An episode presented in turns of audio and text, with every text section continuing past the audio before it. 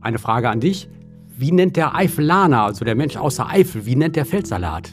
Der Eifelaner? Oha, keine, keine Ahnung. Mausohr. Mausohren? Ach, wie süß. Wegen der Form, ne? Ja, klar. Wegen der Form, genau. Na, dann mache ich mir demnächst einen leckeren Mauseohrensalat. Auch gut. Hallo zusammen, schön, dass ihr wieder dabei seid bei einer neuen Folge von Dein Fleckchen Grün. Sagt mal, wie sieht's eigentlich bei euch aus im Garten und auf dem Balkon? Ich meine, der Sommer, der neigt sich ja so langsam dem Ende zu, der Herbst steht vor der Tür. Und ich merke so richtig, wie ich schon dabei bin, das Gartenjahr gedanklich abzuschließen. Aber dabei tun sich bei mir auch immer wieder eine Menge Fragen auf. Ich bin Gesa, ich bin Journalistin und leidenschaftliche Hobbygärtnerin mit Betonung auf Hobby. Und genau deshalb bin ich auch so froh, dass wie immer unser Gartenexperte Werner hier neben mir sitzt. Hallo Werner. Hallo Gesa. Werner, wir wollen ja heute darüber sprechen, wie es im Spätsommer oder Herbst eigentlich mit dem Hochbeet aussieht. Das ist ja meist zum Teil schon abgeerntet, muss aber in der kalten Jahreszeit natürlich nicht leer stehen.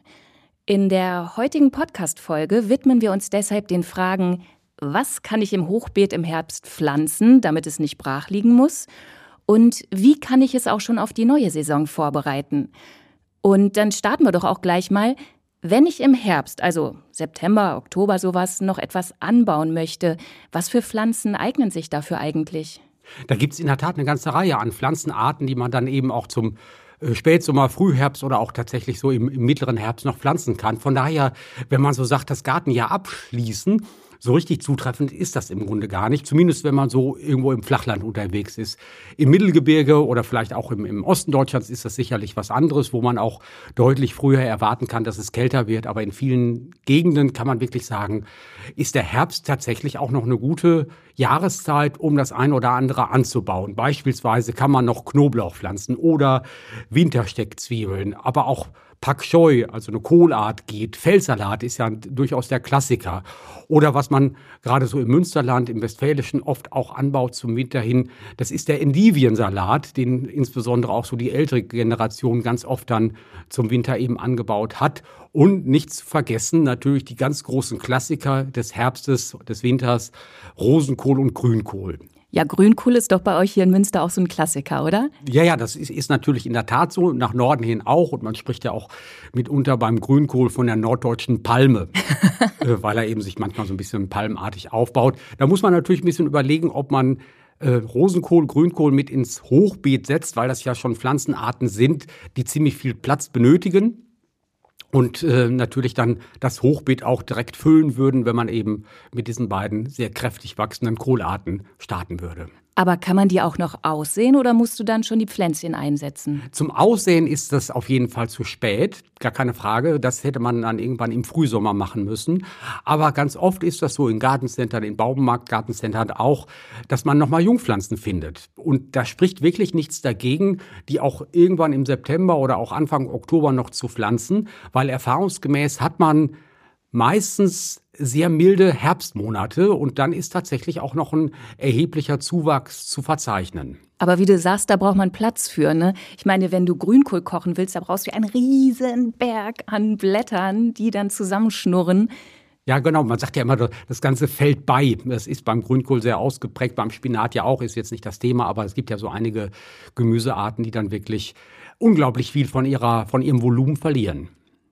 Aber wie gesagt, also vom, wenn man Jungpflanzen äh, äh, ergattern kann, kaufen kann, dann kann man auch dann zum Herbst hin damit noch starten. Die Pflanzen werden dann vielleicht nicht ganz so groß, aber zumindest doch wirklich so groß, ähm, dass man sie dann auch äh, ernten kann und dass es sich auch in dem Sinne lohnt. Und vielleicht auch eine andere Erfahrung dazu ähm, mit, mit eben Kohlarten. In Frankreich, in der Bretagne wird ja unglaublich viel Blumenkohl angebaut. Die pflanzen im Oktober und ernten im Februar. Heißt also, das funktioniert auch. Da ist natürlich sehr maritimes Klima, keine Frage, aber will damit sagen, man kann es auf jeden Fall angehen, äh, das Hochbeet entsprechend dann auch nochmal zu bepflanzen. Und wie ist das mit so Wurzelgemüse zum Beispiel? Wurzelgemüse, das wäre ja beispielsweise die Pastinacke oder Petersilienwurzel, Möhre, äh, Sellerie oder Porree. Äh, das wäre zum Herbst hin zu spät, wenn man das dann also noch säen würde oder pflanzen würde.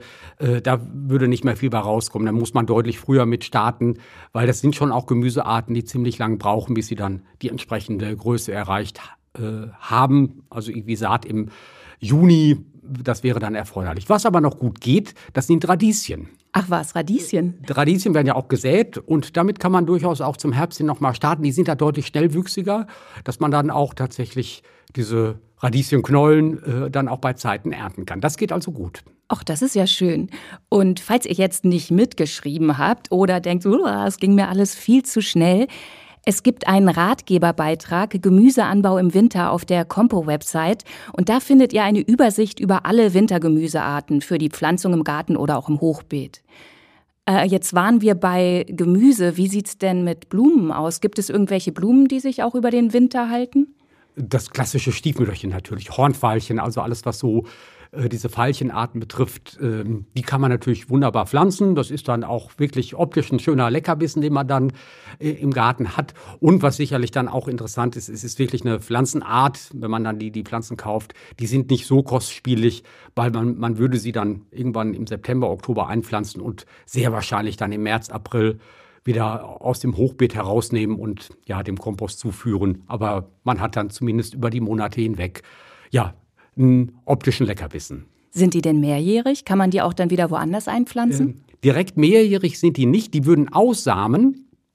Und dann ist das tatsächlich so, dass zum nächsten Jahr hin eben kleine äh, neue Hornfeilchen zustande kommen. Äh, also wenn man sie einmal hat, blieben sie, aber das ist dann immer eine neue Pflanze. Ach, aber das ist doch eigentlich total schön. Das dann ist im Grunde ganz hast schön. Hast du überall nochmal so kleine Farbkleckse drin über das Jahr verteilt. Ja, ja, eine das, super Idee. Ich glaube, das probiere ich mal aus. Das, äh, das funktioniert auch tatsächlich so mit dem Selbstaussehen ganz gut. Ich kenne das bei uns äh, auf der Terrasse, hatte ich auch dann Hornfeilchen gepflanzt, so in, in, Gefäße, die sind dann ausgesamt. Und jetzt kommen so, die Terrasse ist so aus, aus Ziegelsteinen gelegt mit, mit Fugen und dann kommen die teilweise dann aus den Fugen heraus und äh, da lasse ich sie natürlich auch wachsen, weil das einfach schön. dann äh, ganz witzig aussieht. Ja, ach, ich liebe die eh. Das ist immer so schön mit den vielen bunten Farben. Aber kommen wir noch mal zurück zu dem Gemüse. Wenn ich Gemüse ins Hochbeet pflanzen möchte im Herbst, muss ich da irgendwas beachten oder kann ich da einfach so drauf lospflanzen? Na, so ganz einfach drauf lospflanzen, das äh, solltest du besser nicht, weil natürlich über die Monate Frühjahr und Sommer eine ganze Menge in dem Hochbeet stattgefunden hat. Man hat sicherlich gepflanzt und auch, auch geerntet. Und was natürlich im Erdreich stattgefunden hat, dass einfach ein Umsetzungsprozess auch erfolgt ist. Die Mikroorganismen, die im Boden drinstecken, die haben auf jeden Fall bei den sommerlichen Temperaturen, bei der Feuchtigkeit, die dann auch im Boden vorhanden ist, einen gewissen Zersetzungsprozess eingeleitet. Das bedeutet, ist ein normaler Gang der Dinge, aber das bedeutet, dass das Volumen äh, der Erde ein bisschen nachgegeben hat. Und dann ist es einfach erforderlich, die Erde aufzufüllen, dass man einfach wieder ein volles Hochbeet hat und dann fällt auch das Pflanzen leichter. Die sackt sozusagen in sich zusammen einfach ja, ein bisschen. Gibt so ein bisschen nach und äh, ja, das ist aber ein ganz normaler äh, Ablauf, der da stattfindet. Sind denn da dann noch genug Nährstoffe drin? Da sind ein bisschen was an Nährstoffen ist da noch drin. Am Düngen geht kein Weg vorbei. Was ich aber unbedingt äh, empfehle, zum Herbst hin einen Flüssigdünger zu verwenden. Warum? Ist, äh, Flüssigdünger ist ja sofort pflanzenverfügbar. Und das ist auch das, was zum Herbst hin wichtig ist, weil irgendwann im Oktober, im November äh, geht ja die Temperatur dann deutlich zurück. Und eben bei sehr niedriger Temperatur nimmt die Pflanze keine Nährstoffe mehr auf. Bei Temperaturen über 10 Grad ist das alles noch okay, aber wenn es dann kühler wird, äh, nimmt sie keine Nährstoffe mehr auf. Von daher ist so ein Flüssigdünger wichtig, der ist sofort verfügbar und dass die Pflanze dann irgendwann im Herbst noch diese Nährstoffe ja aufnehmen kann und auch so in ihren äh, Stoffwechsel einbauen kann. Ja, das stimmt. Du, ich habe schon öfter gesehen, dass Menschen auch ähm, sich so eine Art Abdeckung wie so ein Zelt oder so oben aufs Hochbeet setzen im Winter. Ist das nötig? Ähm, nötig? Jein. Das hat natürlich zwei Vorteile, wenn man so eine Abdeckung hat. Äh, einerseits ist es darunter auf jeden Fall wärmer. Das ist ja so eine Art Gewächshauseffekt, der zustande kommt, wie in einem, in einem Glasgewächshaus auch. Die Temperatur ist deutlich höher. Wenn es vielleicht irgendwann im Oktober oder Anfang November mal den ersten Nachtfrost gibt, kann eben diese Abdeckung auch dafür reichen, diesen Frost abzuhalten. Und äh, auch das ist ja im Herbst nicht ungewöhnlich, dass man vielleicht mal Wochen mit sehr vielen Niederschlägen hat, äh, was den Pflanzen dann gar nicht mehr gut bekommt. Und dann würde man auch diese Niederschläge damit abhalten können. Muss man natürlich immer ein bisschen Blick auf das Hochbeet richten, ähm, ja, damit man es rechtzeitig aufsetzt und auch wieder abnimmt. Was auch wichtig ist, wenn man mit dieser Abdeckung arbeitet, ähm, dass man schon darauf achtet, einen guten Luftaustausch zu erreichen. Und von daher ist das dann notwendig, entweder diese Abdeckung komplett abzunehmen oder zumindest so anzuheben, dass dann einfach frische Luft wieder äh, ja, auf die Pflanzen einwirken kann. Ja, im Grunde wie im Gewächshaus auch, ne? Da Im muss Grunde man sich dann ja, ganz genau. schon ein bisschen drum kümmern. Du, ich habe neulich ein Wort gehört im Zusammenhang mit Hochbeet und ich fand es so witzig. Vielleicht kannst du da noch mal ein paar Worte zu sagen. Es geht um die Erdmiete. Erdmiete. Ich habe es gehört, ich habe echt gedacht, was ist das denn? Erklär uns bitte, was ist eine Erdmiete? Eine Erdmiete ist super. Muss man sagen, das ist einfach eine kostenlose Möglichkeit, seine Gemüsearten den Winter über frisch zu halten. Ist eine uralte Geschichte und selbst professionelle Gemüsebauern, so in der Soester Börde, ist ja gar nicht so weit hier von Münster entfernt, selbst die machen das. Die machen jetzt keine direkte Erdmiete, machen aber auch eine Miete, äh, bisschen anders von der Technik her. Aber das ist äh, eine perfekte Möglichkeit, und zwar eben auch das Hochbeet als Erdmiete zu nutzen. Und das würde man dann so ähm, durchführen, dass man quasi äh, ja, so, so, ein kleines Loch oder kleines Loch gräbt an ein Loch gräbt, wo man dann eben das Gemüse einlegt. Und ideal für diese Erdmiete an Gemüsearten wären beispielsweise Karotten, Sellerie, viele Kohlarten, alles das, was ein bisschen gröber ist und wo man sowieso auch wenn man das Gemüse verarbeitet, einen Teil von abschneidet, weil es einfach diese äußeren Blätter sind, die dann auch nicht ganz so lecker sind. Aber das heißt, du verbuddelst das Gemüse im Hochbeet und du mietest sozusagen bei deinem Hochbeet, nein, bei der Erde einen Stauraum. So Oder kann, wie setzt sich das zusammen? So kann man das sagen, genau. Und ein Hochbeet ist deswegen perfekt dafür geeignet, weil wenn ich das Hochbeet angelegt habe, dann macht man es ja idealerweise so, dass von unten ein Netz eingebaut wird, um die Wühlmäuse fernzuhalten. Das ist auch wichtig, dass man das tut, weil ansonsten würde, würden alle Wühlmausfamilien der Umgebung sagen, das ist ja ein reizender Gartenbesitzer, der hat uns jetzt da ein Lebensmittelreservoir angelegt. Das muss man natürlich gucken, dass das nicht äh, von Wühlmäusen dann ähm, ja, aufgefressen wird. Von daher ist, äh, ist so ein, so ein Hochbeet dafür wirklich gut geeignet. Das Gemüse wird eingelegt, dann wird oben Erde aufgebracht und äh, dann ist das äh, perfekt da untergebracht, bis es dann so weit in den Boden reinfriert und das Gemüse kaputt frieren würde. Da muss tatsächlich eine ganze Menge passieren, weil Erde einfach sehr gut äh, isoliert. Aber nochmal zurück zu der Wühlmausparty. Ne?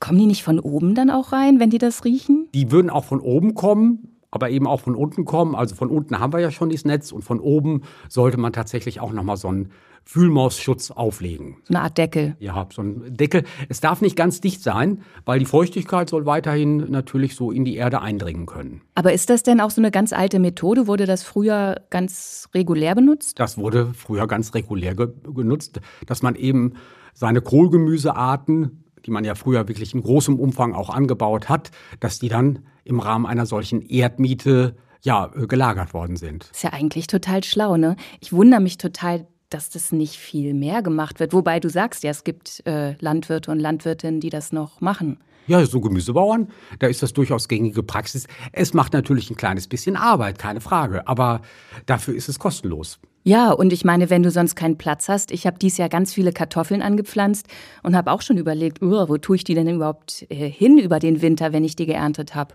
Auch ich werde eine Erdmiete testen. Ja, das geht auf jeden Fall gut. Und äh, was dann natürlich eben diese Feuchtigkeit spielt eine gewisse Rolle, die äh, Temperatur spielt eine gewisse Rolle und natürlich auch die Dunkelheit in dieser Erdmiete, weil gerade weil du jetzt Kartoffeln angesprochen hattest, die müssen ja dunkel aufbewahrt werden, damit die einfach nicht auskeimen und damit sich da auch nicht das Chlorophyll bildet, was das Ganze ja dann nachher auch ungenießbar machen würde. Aber wie viel Erde muss dann oben drauf sein als Deckel, sage ich jetzt mal? Ja, es sollten schon so 20, 30, 40 Zentimeter sein. Jetzt so viel? Irgendwo im, im Rheinland, wo erfahrungsgemäß die Fröste nicht so arg sind, reichen 20 Zentimeter. Wenn ich jetzt in Richtung Sauerland unterwegs wäre, dann sollten es schon 40 Zentimeter sein. Okay, spannendes Thema, finde ich super. Aber äh, jetzt noch mal die Frage, was mache ich denn wenn ich die Herbstpflanzung jetzt verpasst habe oder auch keine Zeit oder Lust dazu habe, Erdmiete brauche ich auch nicht, was mache ich denn dann mit meinem Hochbeet? Kann ich das einfach so brach liegen lassen? Das sollte man nicht tun. Warum? Ähm, weil natürlich ganz viel Laub auch unterwegs ist. Es sind möglicherweise auch Kastanien oder Eicheln oder so etwas unterwegs. Und das ist ja irgendwie auch alles ganz schön. Aber wenn die jetzt in dem Hochbeet landen, wird man sicherlich im nächsten Jahr sehr umfangreich damit rechnen müssen, dass dann eben so Eichensämlinge oder kleine Kastanien oder Walnüsse oder sowas aufgehen. Und das ist ja irgendwie auch, auch ganz nett, aber eigentlich auch nicht Zweck des Hochbeetes, da so ein Jungpflanzenareal zu schaffen. Man sollte, das wäre mein Vorschlag an der Stelle, äh, so, so eine Gewebefolie äh, über das Hochbeet drüberlegen. Gewebefolie heißt, die ist nicht wasserdicht, sondern wasserdurchlässig, das soll sie auch sein, äh, weil Wasser darf ja ruhig rein, damit einfach das Hochbeet auch den Winter über nicht austrocknet. Aber gleichzeitig ist das ein Schutz dafür, dass Laub oder eben, was ich sagte, Kastanien, Eicheln und Co. nicht in das Hochbeet einfallen können und was man dadurch natürlich auch vermeidet, dass Eichhörnchen dort ihre Verstecke anlegen. Das ist alles ganz süß, aber ähm, eigentlich ist das Hochbeet zu schade dafür. Das sollen sie lieber an einer, an einer anderen Stelle dann machen. Äh, das wäre also wichtig, dass man es da ein bisschen schützt, damit einfach dann diese äußeren Einflüsse ein Teil, zum Teil zumindest zurückgehalten werden. Und im Laufe des äh, Winters kann man natürlich dann auch irgendwann rangehen, äh, das Hochbeet dann fürs nächste Jahr wieder äh, zu ertüchtigen, dass man dann vielleicht noch alte Wurzeln da drin hat, die man dann entfernt. Und was man sicherlich dann auch zum, zum äh, Ende des Winters machen kann, dass so ein Hochbeetaktivator ausgebracht wird, dass dann im nächsten Frühjahr, wenn es denn wärmer wird, das Hochbeet dann auch schon parat ist und dass man dann auch direkt mit den nächsten Gemüsearten wieder starten kann. Das heißt, wenn man das so macht, muss man im Frühjahr dann gar nicht groß anfangen, nochmal den Boden anzureichern oder irgendwas zu machen. Da kannst du dann direkt lospflanzen. Da kann man mehr oder weniger direkt loslegen, vielleicht auch nochmal ein bisschen Erde auffüllen. Das kann natürlich sein, dass sich das auch über die Herbst- und Wintermonate noch ein bisschen gesetzt hat. Aber dann kann es im Grunde auch direkt losgehen.